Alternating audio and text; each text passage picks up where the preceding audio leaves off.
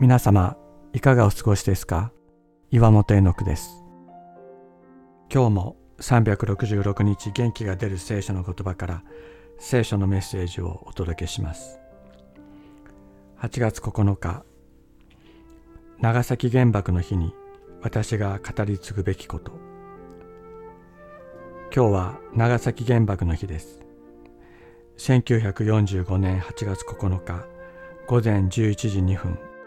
アメリカの B29 が投下した原子爆弾により長崎の町は一瞬にして廃墟と化し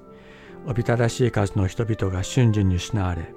また焼けただれた阿鼻教官の苦しみの中命を失っていきました。私の大叔母久保田徳子旧姓岩本徳子も一瞬にして原爆の熱戦で焼き尽くされ遺体もこの世に残らなかった人々の一人です。徳子は爆心地のそばにあった三菱重工業長崎製鉄所の所長をしていた久保田豊の妻でしたが長崎市の尾道に疎開していた母岩本とは私の曽祖母に食料を届けるためにちょうど爆心地を歩いていたようです。原子爆弾が炸裂した時久保田所長は重要書類を取りに地下室に降りていたため九死に一生を得ましたが地上に上がるとそこはこの世の地獄であったといいます。彼は生き残った行員たちを指揮し3日三晩一睡もせず負傷した人たちを救護し続け亡くなった方の遺体を焼き続けます。8月15日に戦争が終わり学徒動員から帰ってきた娘たちが母徳子を探しに行きましたけれども遺体の痕跡すら見つからなかったといいます。豊は娘たちを工場の地下室で寝かせ呆然とし絶望していた時突然神が彼に呼びかけました。恐れるな進め。難事を助ける者多しと。敗戦の翌日8月16日でした。久保田所長は広島中学校で学んでいた時英語教師であった私の曽祖父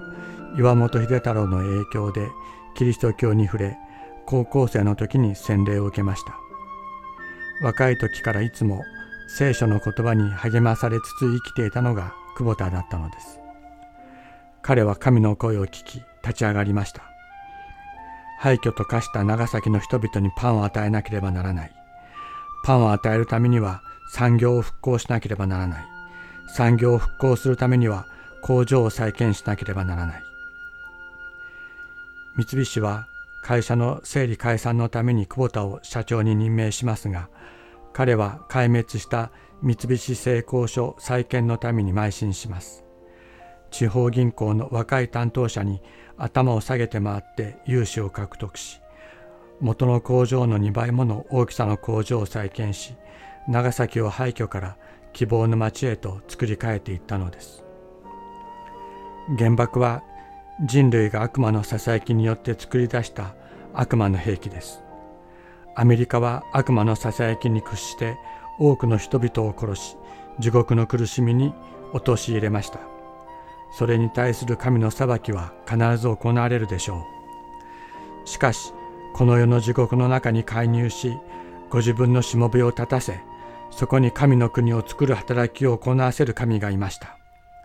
これを神は長崎の歴史の中で証明なさったのです。私の家族と私はその証人です。悪魔のささやきに屈してこの世に地獄をもたらした人々の罪の大きさを指摘することは重要なことです。しかしそこに直接介入して新たな創造の技を行わせこの地に神の国を作られる神の全能の力、愛の技の中に生きること、それを褒めたたえつつ生きることは、真の希望と力を私たちに与えるものです。神は歴史に介入し、私たちを救われるのです。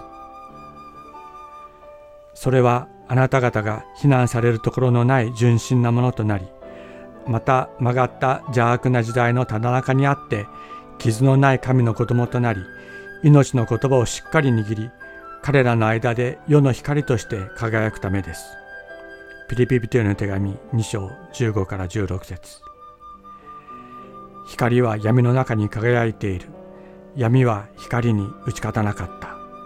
ヨハネの福音書1章5節